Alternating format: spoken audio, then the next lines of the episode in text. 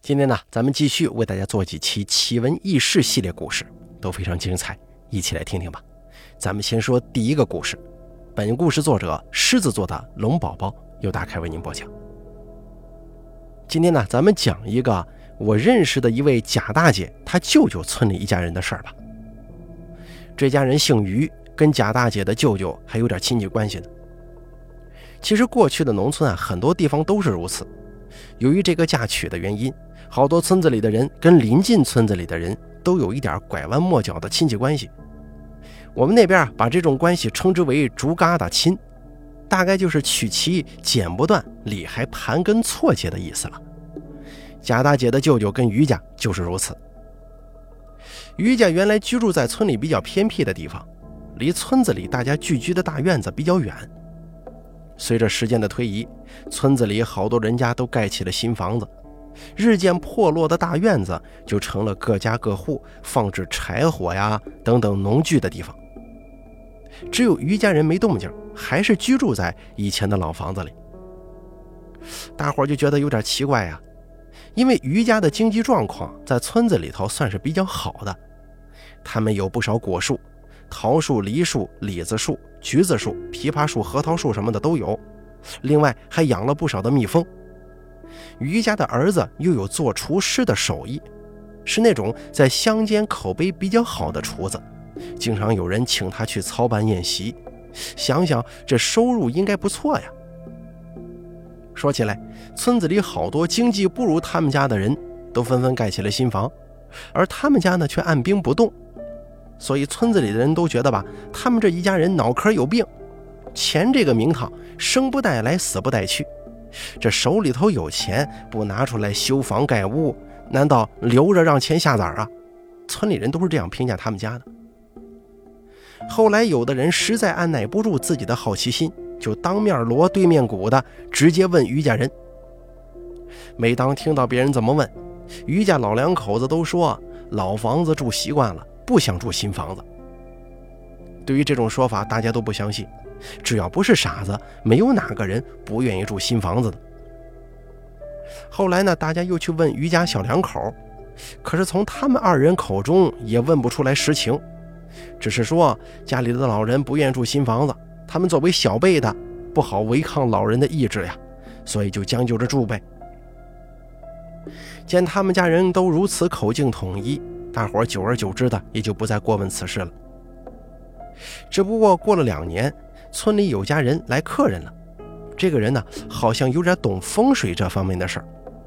他就说：“你们村里啊，最好的阳宅就在某某处。”而这个某某处，大家反应过来了，那不就是于家的所在地吗？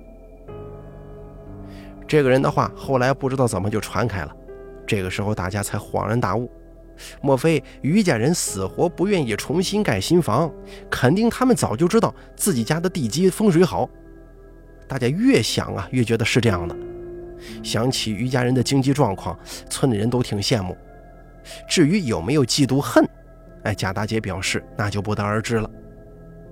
不过贾大姐紧着又说：“人心隔肚皮，肯定还是有人对他们家不满，要不然也不会发生后头的那件事儿。”我一听还有后文呢，就赶紧追问到底出了什么事儿。贾大姐说，虽然后来呢于家人也听到了风声，多次出面声明那个人说的是无稽之谈，哪有什么风水之说呀？但是村里人都笑而不语啊，一副根本不相信你的话这个样子。不过这样一来啊，村子里好多人家都开始有意无意的跟于家人疏远了。贾大姐的舅舅还对他们说过。现在村子里很多人都眼红你们呀，防人之心不可无。于家人也很无奈地对贾大姐的舅舅说：“我们家这房子呀，是从祖上继承下来的，又不是自己从现在村里人手中巧取豪夺来的，他们凭什么看不惯我呀？”可能是于家人高估了村里个别人的度量吧。就在不久之后，于家老小全家出动到县城一家亲戚那喝喜酒。被亲戚挽留，住了两晚上才回来。回来之后，于家人哭闹大骂的动静，把村里其他人给吸引过来了。看到眼前的情景，大家惊呆了呀！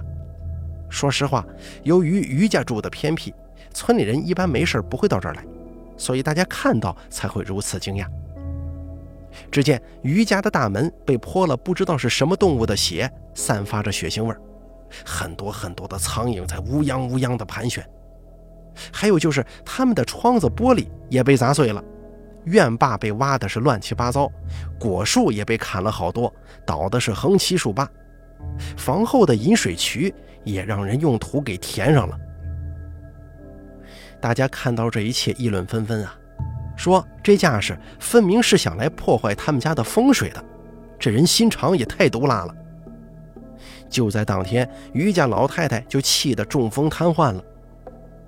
后来虽然报案了，可是这玩意儿又没监控，后来就不了了之了。于家人气得不行啊，在亲戚的推荐之下，找了个风水先生来看看。人家来看了之后就说，这地方啊不是单纯的破坏。是在懂行的人指点之下搞的。那先生拿着罗盘到处测量，指了好几处让挖下去，果然这些地方都埋了一些瓶瓶罐罐的东西。那先生很是气愤，说搞这些邪术的人都没好下场，会得报应的。后来这先生又找来他的几个师兄弟一起做了个法，搞了好多天才完事儿。可后来没过几个月。村子里突然有一家三口出车祸死了，那就是此前家里来的客人，说于家风水好的那家人。这次死的是他们两口子跟他们才十来岁的儿子。听到这个消息，村里人都说：莫非于家人风水被破坏的事儿是他们家做的吗？如果是他们做的话，那就说他们的死是报应喽。可是那家人都死了。这也就死无对证了，所以大家呢就只能是私下里揣测了。有人不信邪，也说这一切都只是巧合。所以说这个事儿究竟是巧合或者报应，是一个不解之谜呀。接下来呢，再给大家讲其他的故事。本故事原作者 C C W 九九九由大凯为您播讲。给大家讲一个关于骨折的事儿吧。我弟弟十二岁得腰椎结核，住在医院一个多月。出院回来之后啊，我妈妈讲述了一个她看到的在医院的事儿。晚上九点多钟，有个女人来到医院，说自己脚脖子疼，可能是崴了。拍 X 光片子拍出踝骨有裂痕，然后打上石膏住院了。可谁知道到了第二天，她疼痛难忍。医生发现他的小腿骨就如同黄瓜被掰断一样，这骨头茬子都支出来了。医生赶紧又重新拍片子，哎，真的是小腿骨折，急忙给他拆下第一天的石膏，接上断骨，再打上石膏。据说他接骨的时候疼的死的心都有。你说这奇不奇怪啊？为什么第一次拍片没拍出他这个情况呢？按理说，这小腿骨折成那样了，应该很容易就看出来。更离奇的是，他后续不得打消炎针吗？他打着打着，这个吊瓶里的药液就不往下走了。喊护士过来，护士给他整一下就走一会儿，可是护士一不弄了，他又会自动停下来。病房里的人都看见了，感觉很是奇怪。后来，她的老公找来一个老头到病房念叨了好一阵子，她打针这个药液才正常的。这姑娘也不敢隐瞒了，对大家说出了她得病的原因。我们这里的人，如果离亲人的墓地远，不能到墓地去烧纸的时候，就会找个十字路口给亲人烧。烧纸必须在天黑以后，因为他们认为十字路口有鬼邮局在那儿，会把烧的钱给亲人寄送过去。这个女人的家正好在十字路口的拐角，从窗户看过去，正好能够看到十字路口。天黑了之后，路口有人烧纸，他只要看见就会特别的反感，特别的害怕。有一次，有某户人家在烧纸，他是越看越闹心呐，就拿起一个洗衣盆，装了半盆水，出门给那个火堆浇灭了。浇灭的同时，可能因为泼水用力过大，他也一下子摔倒了。据他自己说，他当时听到腿咔嚓一声，然后就脚脖子先疼了，哎，站不起来，来到了医院。后来发生输液不走，她老公就把他们那儿的一个先生请来看。先生说，她的腿是因为冒犯鬼被掰折了。他心中诚恳的道歉，同时他还说，好了以后就会搬家啊，不在十字路口那边住了。再给大家说下一个故事啊。我们生产队原来的队长叫马小个子，是大伙给他取的名字。当了很多年队长了，到了八十年代，改革开放，人的思想也变了。这个马队长啊，开始给自己谋私。马队长把好地都分给了自己和亲属，生产队的用品也是可着他家先用，自然就引起大家伙的不满呢。第二年选举的时候，就把他给选掉了，选了当时的孟老三当队长。马小个子这个恨呐，但是他不恨自己心不正，办事不行，恨上孟老三了。孟老三人家人品正直，你还真挑不出人家什么毛病。记恨之余，他就打起了风水的主意。孟老三家的祖坟埋在生产队地的对面，两边的龙虎山像人的胳膊一样抱着。以前就有风水先生说，埋在这个地方能出当官的。一个生产队长也算是官啊，可见马小个子的心眼确实不大，也难怪大家说他那个小个头啊是被心眼给压住，这才不长呢。他花了钱找风水先生来看，这风水先生大体都差不多，也说孟老三家的风水好。他问怎么破坏呀？为了挣钱的风水先生就告诉他，去孟老三家祖坟的山上打口井。可是这个井太明显了。再说也没有无缘无故去山上打井的道理呀，行不通。风水先生又给他出了个主意，说在孟老三祖坟朝案前盖个房子，挡住坟的朝山，看不见朝山，孟老三家的后代就会出瞎子。这说来也巧啊，孟老三祖坟前正对着的那块地就是属于马小个子的。这马小个子一合计，为了自己的坏心能够得逞，盖房。那本来挺好一块地，马小个子要盖房子，生产队的人家都不知道怎么回事，但是也没人管他，人家在自己的地皮上爱盖啥不就盖啥吗？马小个子找了很多人施工，恨不得盖上房子，孟老三家就全瞎了似的。不到半个月，这房子就支起来了。稍微明白点风水的人呐，对孟老三说：“这马小个子可是能使坏的人呐。”孟老三呵呵一笑，并不放在心上。这个房子盖好之后，因为前后左右没人家，还正对着坟，这马小个子家自然没人去住，空置了很多年。而孟老三呢，从生产队长一直干到村长，孩子都考上了大学，也没出瞎子。马老三年年盼着孟老三家不好，那块地也没去种了，在九几年含恨而终。而给他善后的，却是当年给他出主意的风水先生。说他心术不正，导致风水不灵，也不知道是不是自圆其说。现在那个空房子还在那个地里摆着呢。接着再给大家讲下一个故事啊。两千年的时候，我刚毕业到工程公司工作，经理让我跟大板车出车。这大板车是俗称啊，就是我们来回运挖掘机的那个汽车，大箱板是很长的。开车的司机恰好跟我是本家，叫发子，比我大了十来岁。从此一年多，我就跟发子来回奔波于公司的各个工地，起早贪黑，不敢怠慢，因为工程都是急活，要抢进度嘛。就是那年夏天，我跟发子要把一台挖掘机送到几百公里以外的一个工地，此地地处内蒙和黑龙江交界。很多地方都是荒无人烟的草甸子。我当时跟发子出发的时候已经是下午了，发子苦笑着说：“又得贪黑了。”晚上七点多，天还没黑，路过一个小镇，发子说：“吃口饭，怕前面没镇子，到时候饿得慌。”我们两个就找了一个面馆吃了口饭。出来的时候，看见门口有一个跟我差不多大的女子，问我们到哪儿。我就跟他说了我们去的地方，那个女孩子就问能不能捎她一程，说她去前面一个地方。当时发子看了看我，这个女孩子长得挺好看的，我很高兴的就答应了。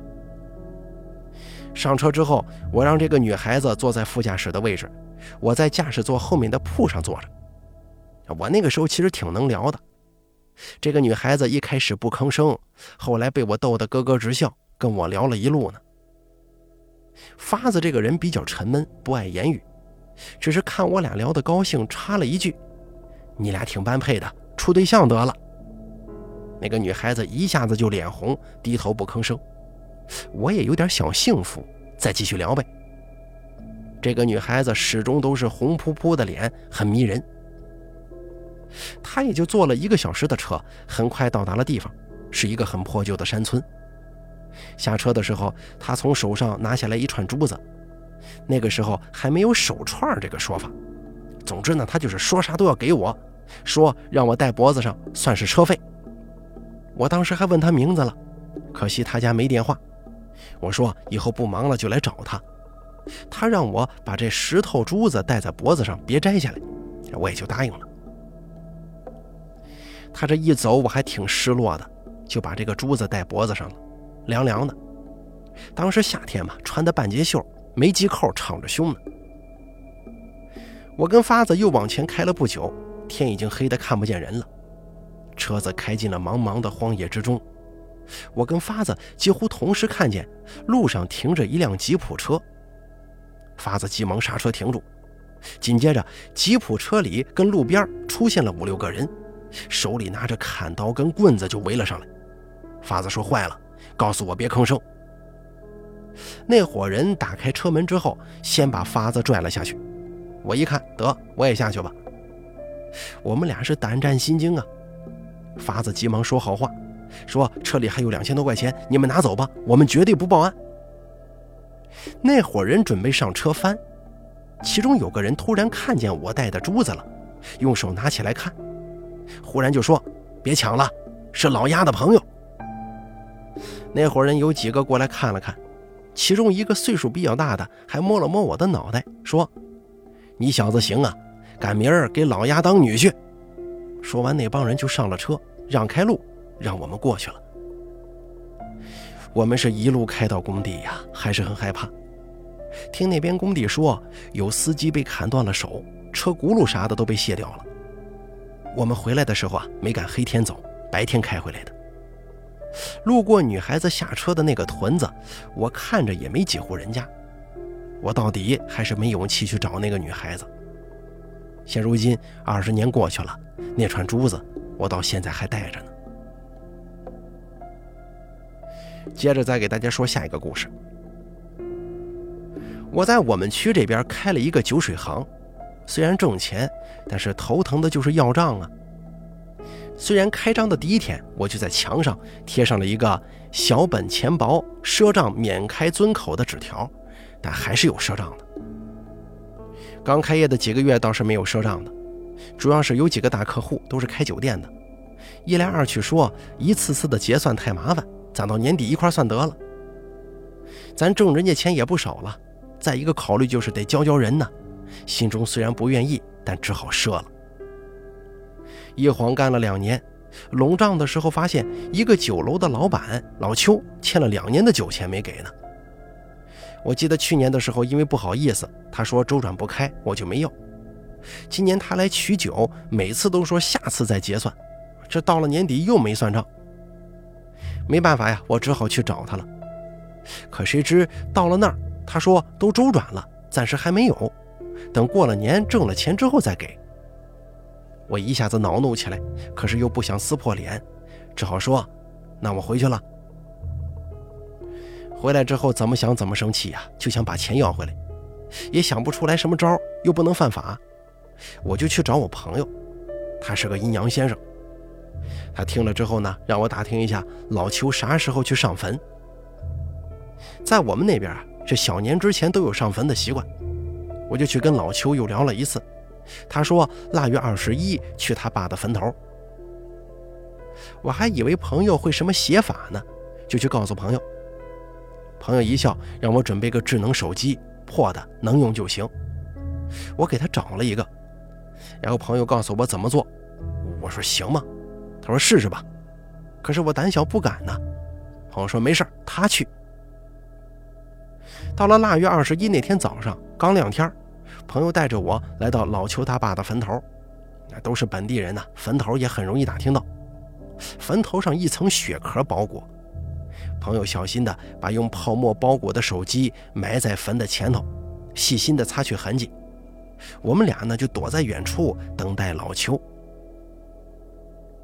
后来大约等了有一个多点吧，老邱就来了，拿着很多祭品，跪在坟头就烧。烧着烧着，老邱突然听到坟头传来一个老头的声音：“你欠人家钱，我在下头遭罪呀。”老邱好像还仔细听了一下，可是又传来一声：“你欠人家钱，我在下头遭罪呀。”老邱倒也淡定，要去寻找声音来源。可声音一下子就没了。老邱在坟前待了一会儿，纸也没烧完，就急匆匆地回去了。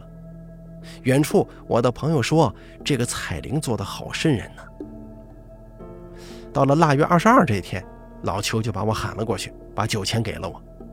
但是他说了一句话，说：“欠你钱，你也不至于这么整我吧？”我笑了笑，就说：“我哪敢整你呀？哪天我找你喝酒。”走了之后，拿着钱找我朋友们喝酒去了。行，咱们本期这个奇闻奇事系列故事，咱就说到这儿了，挺有意思的。咱们下期节目再继续给大家说。